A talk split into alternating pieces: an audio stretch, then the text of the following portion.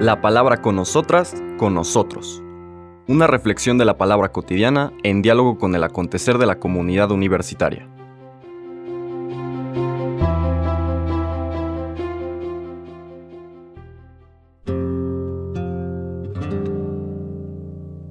Hola, buenos días. Bienvenidas, bienvenidos a la palabra con nosotras, con nosotros. Hoy lunes 3 de julio iniciamos las lecturas cotidianas de la decimotercera semana del tiempo ordinario, pero hoy vamos a cambiar el evangelio que habíamos estado siguiendo de Mateo porque recordamos la fiesta de Santo Tomás Apóstol. Y por lo tanto se nos presenta el evangelio de San Juan donde aparece la escena que lo hace famoso, aunque ya antes en otros espacios de este evangelio y de otros también se le cita en la tradición popular, eh, Santo Tomás se presenta como el que no tuvo suficiente fe y se le ve como casi casi un contraejemplo, contratestimonio. Con todo, el relato, que muy probablemente tiene algo de referente real, eh, transcribe una vivencia que debe haber sido muy común a una buena parte de los discípulos. y de los apóstoles, desde luego. Esta paulatina toma de conciencia de la presencia del resucitado en medio de ellos, eh, hasta poder afirmar todas y todos esa frase que es el centro de la experiencia cristiana de Dios. Hemos visto al Señor.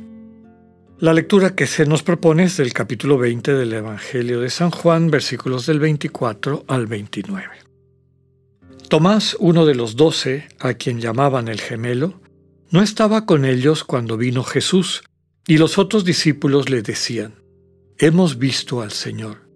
Pero él les contestó, Si no veo en sus manos la señal de los clavos, y si no meto mi dedo en los agujeros de los clavos, y no meto mi mano en su costado, no creeré. Ocho días después estaban reunidos los discípulos a puerta cerrada, y Tomás estaba con ellos. Jesús se presentó de nuevo en medio de ellos y les dijo, La paz esté con ustedes.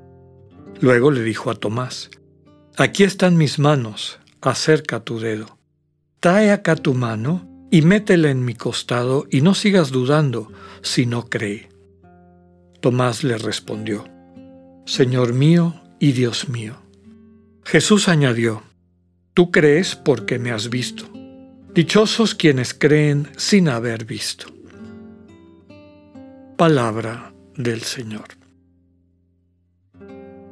Desde luego que este relato propio del Evangelio de Juan, no lo encontramos en ninguno de los demás evangelios, pues tiene un sentido catequético. Ya comentábamos que describe este progreso paulatino, cómo se va consolidando la fe de los discípulos, en un encuentro que se va también haciendo cada vez más claro, accesible, perceptible con el Señor resucitado. Primer elemento, hay un par de referentes simbólicos que vale la pena tomar en cuenta. La primera aparición, que fue la tarde de la resurrección, dice el Evangelio de Juan, el Señor se aparece a los discípulos reunidos a puerta cerrada por temor, y les entrega el don de su Espíritu en la versión del Evangelio de Juan. Reciban el Espíritu, a quienes les perdonen los pecados les quedarán perdonados, a quienes no se los perdonen les quedarán sin perdonar. Ya hemos dicho en otras ocasiones que eso se traduce en la misión fundamental de la Iglesia. Es misión de toda la Iglesia llevar el perdón al mundo Perdón literalmente significa a través del don. Esa es la misión de los cristianos. A través del don de sí mismos, de sí mismas, de la entrega amorosa, desinteresada en el sentido de incondicional, de su vida por respeto, cariño a la dignidad de las personas a quienes sirven, están invitados e invitadas a transformar ese mundo en el mundo que Dios quiere el proyecto de fraternidad, sororidad, alrededor de Cristo, este cuerpo vivo del Señor, que estamos llamadas y llamados a ir construyendo. Es el Espíritu el que nos guía, el Espíritu que nos capacita conforme nos vamos haciendo más conscientes y dialogantes con ese Espíritu que habita en cada una y cada uno, que podemos vivir con naturalidad nuestra vocación a perdonar, es decir, a sanar a través del don, del perdón. Esa es la vocación de los cristianos. Desde los inicios aquí vemos que hay algunos de estos cristianos que por ausencia o lo que quiera simbolizar este elemento del relato de Juan, pues no asumen esa vocación y prácticamente quieren este, que el Señor Jesús venga y les entregue un certificado, ¿no? Es lo que representa esta actitud de Tomás. Con todo, eh, el siguiente símbolo que aparece es el del número 8. Recuerden que a lo largo de toda la tradición del pueblo de Israel, el número 7 era el número divino, el número de la perfección, de la totalidad, ¿no? de lo que está completo. En la resurrección del Señor se da un paso, es un nuevo, una nueva creación. Recordemos que Dios termina el séptimo día y ese séptimo día lo descansa, con eso se cierra el ciclo que subraya que la creación de alguna forma está completada.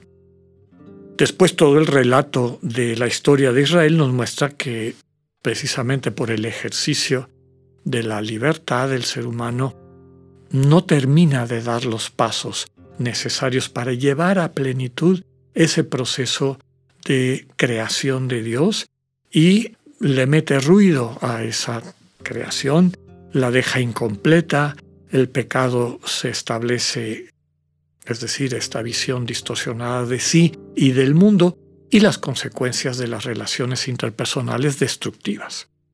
Es en el Señor Jesús y en la entrega de un Dios que asume la condición humana hasta sus últimas consecuencias para humanamente sanarnos, asumir sobre sí humanamente las consecuencias del mal del pecado en nuestras vidas nos sana por ese perdón.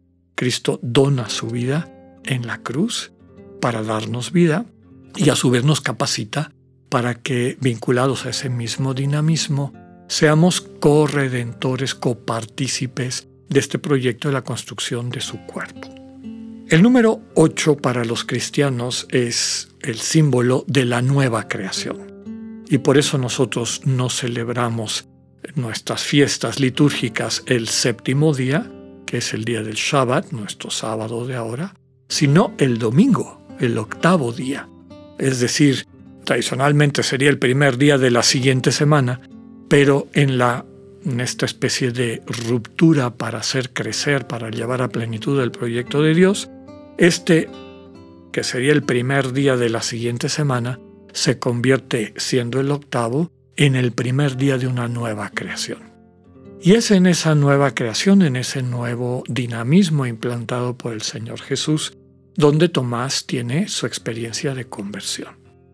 Aquí la invitación es a que toda la iglesia se acerque y reconozca la presencia del resucitado, pues en las heridas de los crucificados también, de percibir cómo Dios está actuando en un mundo herido, en un mundo necesitado del perdón de esta misión y envío que el Señor le hace a todos los que aceptan seguirlo. Quien se acerca a las heridas del crucificado, quien está dispuesto o dispuesta a tocarlas, empieza a experimentar, se abre a esta vivencia de origen de la fe cristiana de quienes dicen he visto al Señor. He visto al Señor desde luego en el fondo de mi corazón, desde donde lo puedo reconocer en todos mis hermanos y hermanas, y especialmente aquellos que están más necesitados de ser reconocidos, de ser abrazados, de ser transformados. Es una invitación, desde luego, al camino de la fe, que implica el tocar las heridas del Señor y creer en su resurrección. Desde ahí, todos podremos compartir esa fe, de experimentar cómo el Señor Jesús deja de ser una idea, un concepto, para convertirse en una presencia que nos acompaña. Finalmente nos lleva, y ese es otro de los grandes aportes de la fe cristiana, de movernos de la insensibilidad criminal a la indignación ética para llegar al proyecto de Dios que es la misericordia. Un corazón abierto donde todas y todos pueden caber. Pidámosle Señor esa gracia a través de la intercesión de Santo Tomás en esta su fiesta. Que tengan un buen día, Dios con ustedes.